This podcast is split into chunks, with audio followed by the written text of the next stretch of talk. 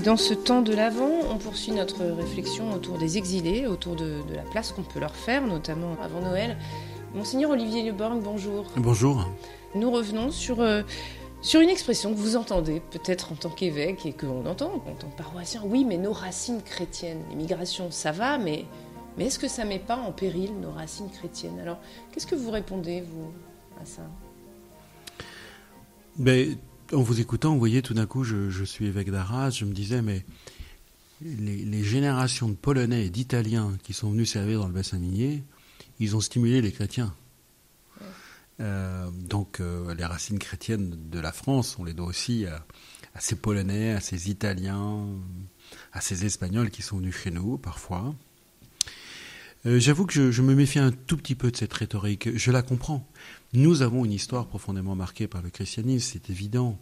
Euh, et, le nier, euh, comme ça a pu être fait, me paraît un déni de réalité insupportable.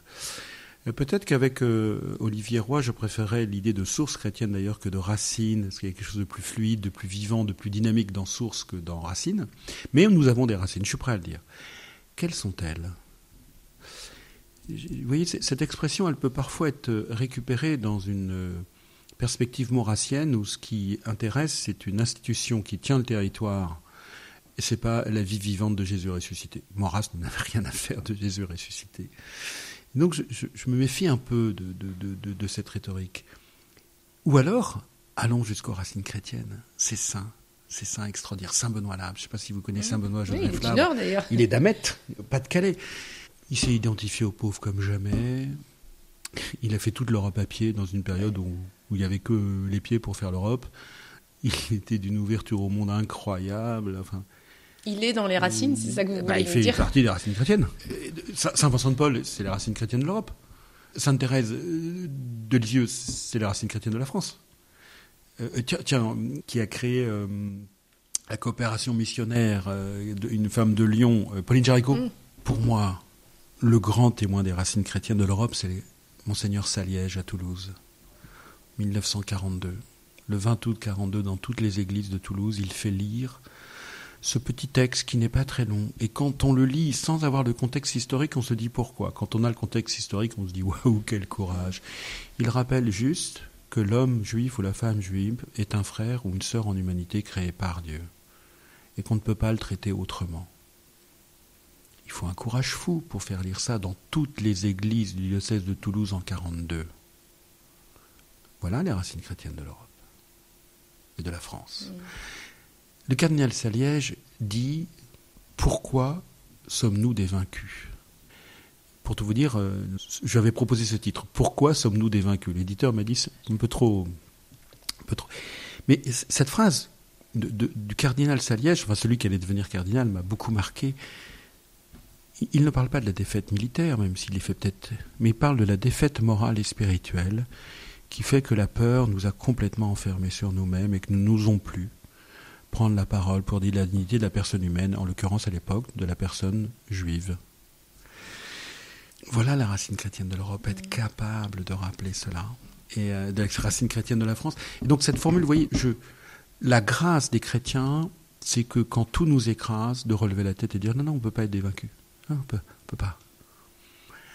Voilà. Mmh. Monseigneur Saliège, depuis que je suis évêque, vraiment, déjà prêtre, m'impressionnait, mais très fortement depuis que je suis évêque.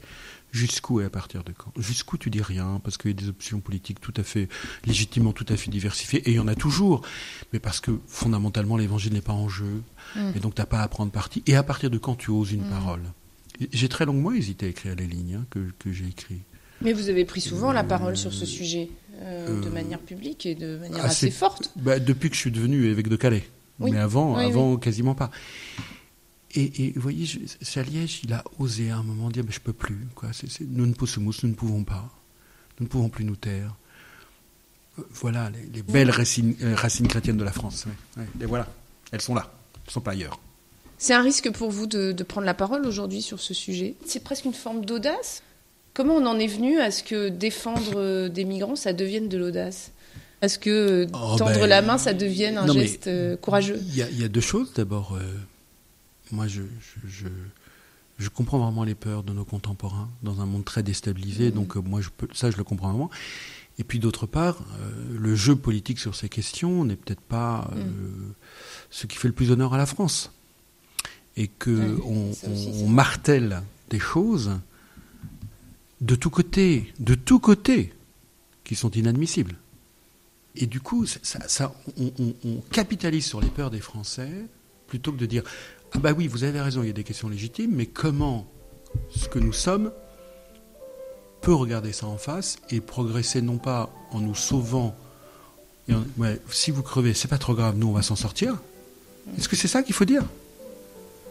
C'est plus possible, c'est pas possible.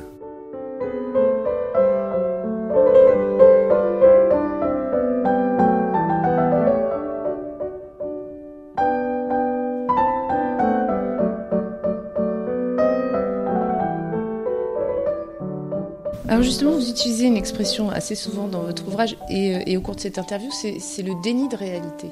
Est-ce que être chrétien ou est-ce qu'être euh, simplement euh, un homme, c'est justement regarder en face, c'est sortir de, ce déni de réalité? Et il, porte sur quoi pour vous le déni de réalité? Bah D'abord, sur quelques rencontres où j'entends certains qui disent qu'il n'y a pas de problème, il n'y a pas de question migratoire, il n'y a pas de problème avec les migrants, n'y a pas de réalité. Enfin, je, l'entends un peu. Hein. Euh, bon, mais le déni de réalité, c'est, il m'est venu, pour tout vous dire, un moment moi où je, où finalement, je, plaçais cette question parmi les questions, mais en fait, j'étais en train de la passer en perte et profit. De toute façon, on n'a pas le choix. Hein. Je ne sais pas ce qu'on peut faire. De fait, j'ai pas de solution en plus. Hein. Je ne vais pas vous dire que j'ai une solution magique. Je n'en ai pas. Et quand je discute avec les grands serviteurs de l'État, euh, plusieurs euh, personnes qui sont très engagées dans ce dossier me disent Mais, Monseigneur, euh, en fait, à vue humaine, il n'y a pas de solution. Et donc, je, ne prétends pas avoir une solution. Je dis simplement que quand vous avez en face de vous une personne humaine, ben vous avez en face de vous une personne humaine. Et je ne peux pas lui dénier la qualité de personne humaine et que parfois je préfère ne pas l'avoir pour lui dénier la qualité de personne humaine. Pas, pas, pas frontalement, je ne dirai jamais, mais j'essaie je, je, de le reculer dans ma conscience pour que ça me gêne pas trop, puis bah, il faut bien faire ce qu'on peut et on fait ce qu'on peut. Peut-être, mais il y a un moment, c'est plus possible. Et donc, j'ai en face de moi une personne humaine. Il y a eu un vicaire là à Calais, un homme voilà, qui, qui, a un itinéraire très beau et qui disait combien c'était pas a priori dans sa culture, mais que face au visage, mais je ne pouvais plus, quoi. Mm.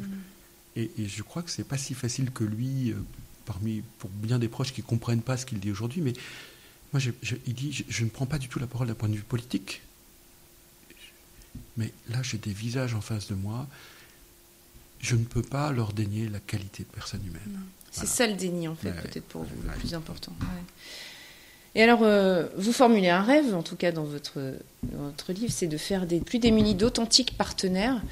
Et la prière que vous formulez, alors, c'est laquelle? C'est d'abord peut-être de me convertir et d'avoir l'audace de la cohérence. Ensuite, c'est d'entraîner euh, le peuple de Dieu dans, euh, dans la confiance folle, folle, parce qu'elle est folle, mais dans la confiance au Christ ressuscité qui reviendra dans la gloire qui reviendra dans la gloire et qui aimante l'histoire et, qui nous donne euh, la seule réalité à partir de laquelle nous pouvons construire l'avenir, qui est la résurrection du Christ, pour que les chrétiens non pas soient des donneurs de leçons, mais deviennent lumière, deviennent porteurs d'espérance, fragiles, mais, déterminés au cœur du monde. La prière les larmes. Ça pose aussi la question du sacré, c'est-à-dire que est-ce qu'aujourd'hui, ce sacré, nous le considérons encore? Euh, Et où est-ce qu'on place notre désir de sacré? Là, vous emmenez sur des, questions que je n'ai pas explorées beaucoup, mais qui m'intéressent beaucoup. Je vous ai dit que je m'étais converti dans l'Eucharistie. Vous voyez, la, grâce de l'Eucharistie, euh, la présence réelle du Christ, c'est d'un Dieu qui. On ne peut pas adorer le Saint-Sacrement comme, comme les païens adoraient les divinités. C'est-à-dire, on ne peut pas rester à distance. Celui que j'adore dans le Saint-Sacrement, qui est Dieu et trois fois saint. Hein. donc euh, moi je suis pris de crainte et tremblement, non pas de peur, mais il est tellement grand, je suis tellement petit, je suis tellement rien que oui, je suis parfois tétanisé, mais voilà que celui-là même a franchi la distance. Et que le sacré n'est plus dans la distance, puisque lui l'a franchi pour me sauver, Et que du coup, puisqu'il a franchi pour me sauver, me libérer du mal qui peut m'asservir, en lui, le sacré devient union à Dieu et fraternité. D'ailleurs, l'Épître aux Hébreux, chapitre 2, il s'est fait notre frère en tout. C'est immense. Mon Dieu s'est fait mon frère jusque dans la mort. 2 Corinthiens 5, 5. Lui qui n'avait pas connu le péché, Dieu l'a fait pécher afin qu'en lui nous devenions justice de Dieu. Le péché, c'est l'absence de Dieu. Comment Saint Paul peut-il dire ça? Et il le dit. Et il s'est fait mon frère en tout pour que je sois cohéritier avec lui, dit la lettre aux Hébreux et dit la lettre aux Romains. Donc j'accueille en fait la, résurrection, la, vie de fils et fille de Dieu, la, vie plus forte que la mort. Et Hébreu continue en disant Il n'a pas honte de nous appeler ses frères. Mon Seigneur et mon Dieu n'a pas honte de vous appeler ma sœur, de m'appeler son frère. On est devant l'immense. Je fais pas du tout euh, de Dieu euh, euh, brother, copain qui est au dans le dos, pas du tout. Mais je lis la parole de Dieu. Et le sacré, vous, vous comprenez, change et transformé. Et nous gardons le don de crainte, demandez au Seigneur le don de crainte, le don de, l'immense et de se sentir tellement petit, mais en même temps, il me donne le don de piété filiale. je suis fils et fille. Parce que tu es devenu mon frère et ma sœur, toi Jésus le ressuscité, je deviens fils et fille du Père, et donc frère et sœur de tous. Voilà comment le sacré est transformé, je crois, par la révélation chrétienne. Merci beaucoup, Monseigneur Olivier Leborg, d'avoir été avec nous toute cette semaine. Je rappelle que vous êtes l'auteur de Prières pour les temps présents aux éditions du Seuil. Merci à vous. Merci beaucoup.